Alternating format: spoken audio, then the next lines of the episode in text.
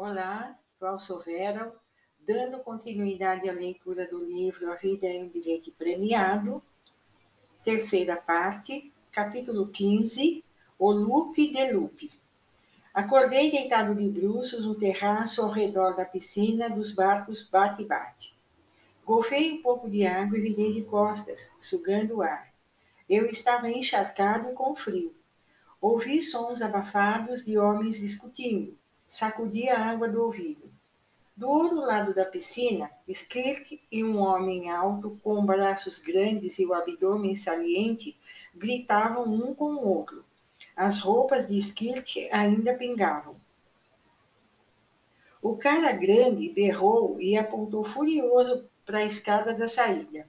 Skirk curvou a cabeça e desceu os degraus. Alguns segundos depois, uma onda de crianças subiu na plataforma e saltou para dentro dos barcos. Elas olharam para mim com raiva, como se eu tivesse atrasado o início da brincadeira. O homem alto caminhou tão rápido na minha direção que as ferramentas que ele trazia penduradas no cinto bateram umas nas outras. Tentei me levantar, mas estava exausto. Ele se ajoelhou ao meu lado.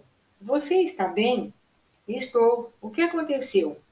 O homem franziu os lábios e olhou furioso para Skirt, que estava agora do outro lado da piscina, soltando as amarras dos barcos. Ah, você foi apenas uma vítima do complexo de altura de Skirt. Vamos, deve se levantar e se enxugar antes que pegue uma gripe disse ele, oferecendo a mão para me ajudar a levantar. Olhei para ele bastante hesitante. Tudo bem, você pode confiar em mim. Henry me pediu que viesse ao seu encontro. Todos me chamam de Crank. Ele voltou a me oferecer a mão e notei a graxa embaixo das suas unhas. Crank ajudou-me a ficar em pé. Eu me senti tonto e precisei colocar o braço em volta dele para não cair. Vá em frente, pode se apoiar em mim, disse. Caminhamos lentamente para a saída e começamos a descer a escada. Ei, rodopiador! exclamou Skirt atrás de mim. Eu me virei e Skirt me jogou uma toalha. Agora você entende o que eu estava dizendo. Você desistiu de fazer o que queria porque partiu do princípio que haveria muitos problemas. Depois ficou girando ele impediu que tanto você quanto Mary atingissem o seu objetivo, viver bem juntos. Ele sorriu presunçoso e a seguir se virou e desamarrou o outro barco. Crank e eu nos sentamos na base do ciclone. Os carros passavam por nós com estrondo, girando várias vezes no trilho de uma só volta. A estrutura circular de metal do brinquedo vibrava e trepidava ruidosamente. Faço manutenção deste brinquedo há muito tempo, declarou Crank, contemplando os carros que passavam em ritmo acelerado. Nunca entendi por que as pessoas gostam tanto dele. Elas entram nos carros, estes recuam subindo até a metade do círculo, caem para frente e sobem até a metade do outro lado caem para trás com mais impulso e sobem outro pelo outro lado. Depois caem de novo para frente, desta vez com impulso suficiente para chegar ao alto do círculo. Os carros ficam parados lá em cima por alguns segundos. A seguir, caem para trás, sobem, passam pelo topo e então descem. O ciclo continua repetidamente até as pessoas ficarem entorpecidas ou enjoadas. Não consigo entender. Ficamos observando em silêncio até acabar o tempo. Crank se levantou. Talvez você possa me explicar. Ele saltou da base do brinquedo e encaminhou-se para o operador. A seguir apontou para mim e depois para o brinquedo. O operador indicou a fila de crianças que esperavam a vez. Conversaram por mais um minuto e o operador assentiu com a cabeça. Então virou-se para as crianças que aguardavam na fila e disse alguma coisa. Elas o vaiaram enquanto ele pendurava uma tabuleta com os dizeres: temporariamente parado para manutenção. Crank voltou com um sorriso para onde eu estava. O que está acontecendo? perguntei. As suas roupas ainda estão molhadas? indagou. Estão. O seu sorriso ficou mais largo. Prepare-se para ficar seco. Entrei no carro da frente e Crank abaixou sobre mim a barra e a grade de segurança. Agora, quero apenas que se divirta. Não há truques. Você ficará seco e eu terei a informação. Preste atenção ao que sentir, porque vou querer que o descreva para mim mais tarde. Está pronto? Estou. Crank virou-se para o operador e fez um círculo com a mão. Manda brasa! exclamou. O operador apertou um botão e ouviu um zumbido lá embaixo. O brinquedo começou a subir para trás e senti que os carros atrás de mim elevavam-se pelo lado direito do círculo. Assim que comecei a sentir a atração da gravidade, ouvi outro zumbido. Os carros então despencaram para frente. Fui levado para trás e para frente várias vezes até que pairei mais ou menos na metade do lado direito do círculo olhando para baixo em direção à base. Os carros dispararam e senti o vento batendo no rosto. O brinquedo subiu com ímpeto e reduziu a velocidade quando chegou ao alto do círculo. Eu estava de cabeça para baixo, sem peso, sustentado pela barra de segurança. O sangue subiu para minha cabeça. A seguir, o brinquedo caiu pelo outro lado. Depois, subiu de novo. Passou por cima do topo, onde eu estava de cabeça para baixo, e desceu pelo outro lado. As primeiras voltas fizeram com que eu me sentisse energizado devido à atração da gravidade, ao medo de cair, ao vento no rosto e à intensidade, intensificação do impulso. O brinquedo continuou a girar por vários minutos, subindo por um lado, passando sobre o topo de cabeça para baixo, depois descendo pelo outro lado, subindo, passando por cima, descendo. De repente, a energia transformou-se em entorpecimento e a seguir em enjoo. Depois veio novamente o entorpecimento, para cima, por cima, para baixo. Finalmente, o brinquedo reduziu a velocidade e ouviu barulho de freios. Tinha acabado. Crank levantou a grade de segurança. Eu mal conseguia ficar em pé. Ele deu uma risadinha e ajudou-me a sair do carro. Durante vários minutos andei de um lado para o outro no caminho que conduzia ao brinquedo, tentando me reorientar. Crank caminhava ao meu lado sem dizer nada, porém dando risadinhas para si mesmo, sempre que o brinquedo dava uma volta e as crianças que estavam nele gritavam de alegria.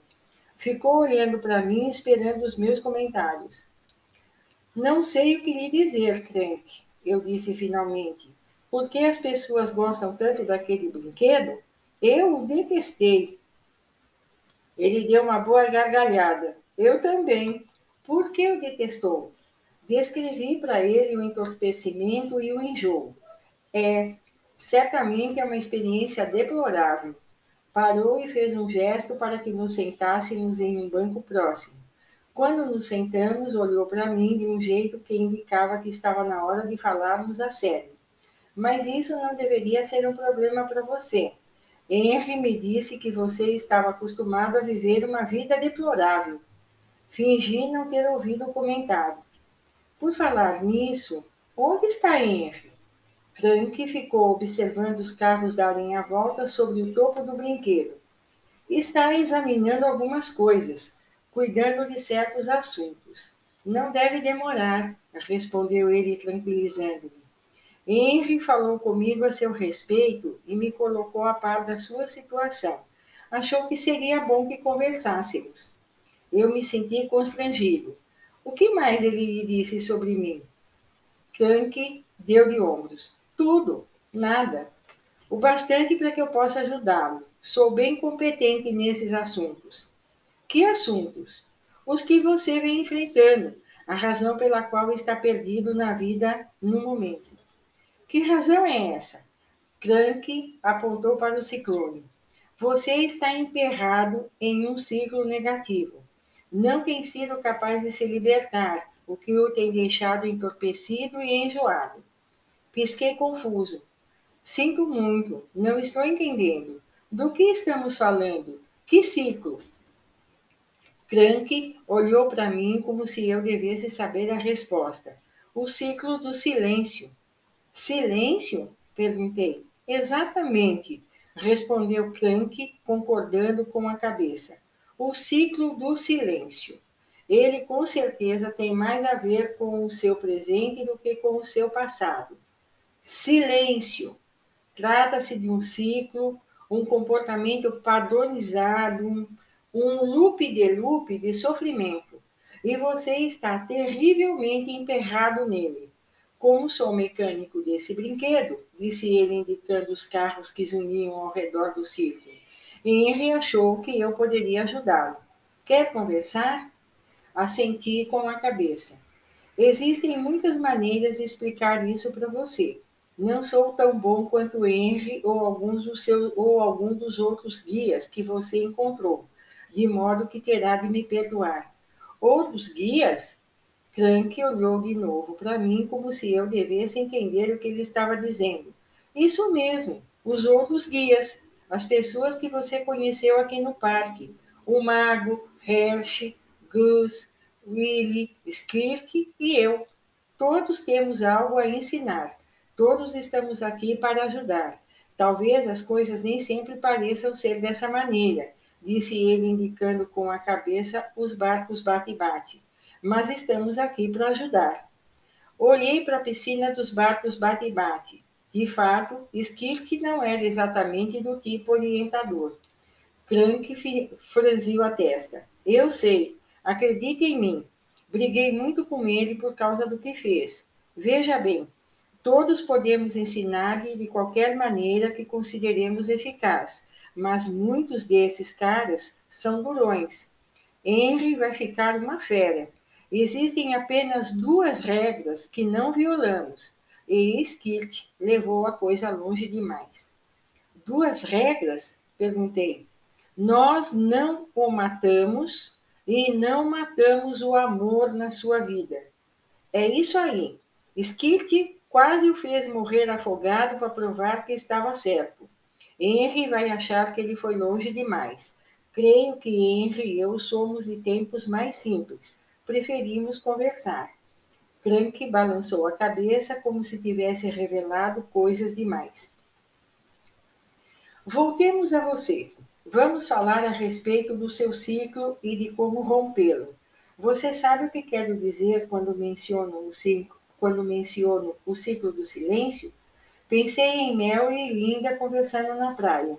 Você está se referindo ao fato de eu não ter falado com Mel sobre as minhas dúvidas? Esse é um exemplo, mas a coisa vai mais além. Vou lhe fazer algumas perguntas rápidas. Chegou a contar a alguém que o seu pai lhe batia? Um sentimento sombrio tomou conta de mim. Não. E conversou com alguém a respeito da morte do seu avô? Ah, não. Mencionou para alguém que foi demitido? É, na verdade, não.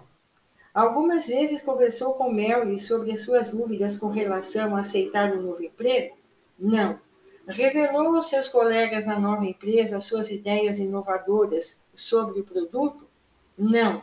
Contou a alguém que Melly havia partido? Balancei a cabeça. Bem, agora você tem uma ideia melhor do que estou falando. É um ciclo de silêncio. Você viveu a vida inteira contendo os seus sentimentos, pensamentos, preocupações, sonhos e pesadelos. Está dando voltas com a mesma velha história. Não quero impor o meu mundo a ninguém. Não quero ser um peste. Eis a verdade. Se permanecer nesse ciclo, se não começar a contar ao mundo como se sente e o que deseja, ficará eternamente emperrado na mesma trajetória em que se encontra agora. Trajetória essa que faz com que se sinta entorpecido e enjoado. E a única maneira de romper o ciclo é primeiro entender como começou, para depois reduzir a velocidade dele e finalmente pará-lo por completo. Não estou bem certo se sei como fazer isso. Crank sorriu. É por isso que eu estou aqui. Sou um mecânico. Estou aqui para colocá-lo no caminho certo. Vou discutir alguns detalhes técnicos com você por um instante. Você se lembra do brinquedo? perguntou ele, apontando novamente para o ciclone. Bem, vou lhe explicar como funciona. Tudo gira em torno do impulso. Uma descarga de energia faz com que os carros comecem a se mover e gera o zumbido que você ouviu. O impulso assume o controle a partir daí. Os carros circundam a pista devido a descargas de energia, ao impulso e ao caminho de menos resistência. Se você fizer com que uma coisa se desloque no caminho de menor resistência, ela se moverá para sempre.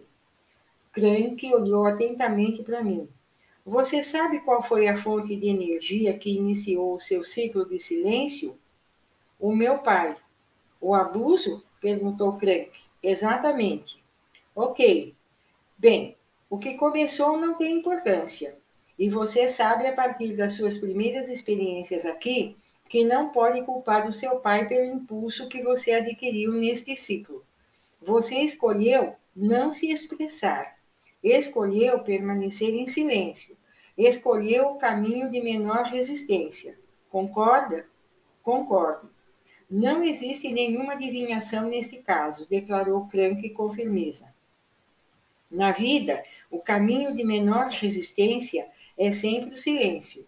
Se você não expressar os seus pensamentos e sentimentos para os outros, não terá de lidar com a reação das pessoas a eles. Não precisará sentir-se vulnerável. Não correrá o risco de ser rejeitado. Mas vou lhe dizer uma coisa: o caminho de menor resistência conduz exatamente ao lugar ao qual esse brinquedo nos leva. Apontou para os carros que giravam em círculo. A lugar nenhum. Crank segurou-me pelo ombro e continuou a apontar para os carros que giravam ao redor do círculo. Vou lhe fazer uma pergunta. Você não está cansado desse brinquedo? Não está cansado de se sentir entorpecido e enjoado? Estou. Então, precisa interromper o ciclo. Não pode continuar a fornecer sua energia a esse comportamento. Precisa recusar o caminho de menor resistência. Você tem que frear esse procedimento. Caso contrário, a mesma história de sofrimento continuará a girar indefinidamente. Está na hora de começar a expressar como se sente e o que quer. Isso dará início a um novo ciclo para você. E você não pode apenas se manifestar de vez em quando. Tem que começar a fazê-lo a partir de agora precisa começar a desenvolver impulso, porque aí nada poderá detê-lo. Rompa o ciclo de silêncio e sofrimento. Inicie um novo ciclo de poder expressando para o mundo como se sente e o que deseja. Só assim poderá viver a vida que quer. Entendeu? Mas e se eu não souber o que quero? Crank se levantou. Bem, então vamos ver o que você vai conseguir.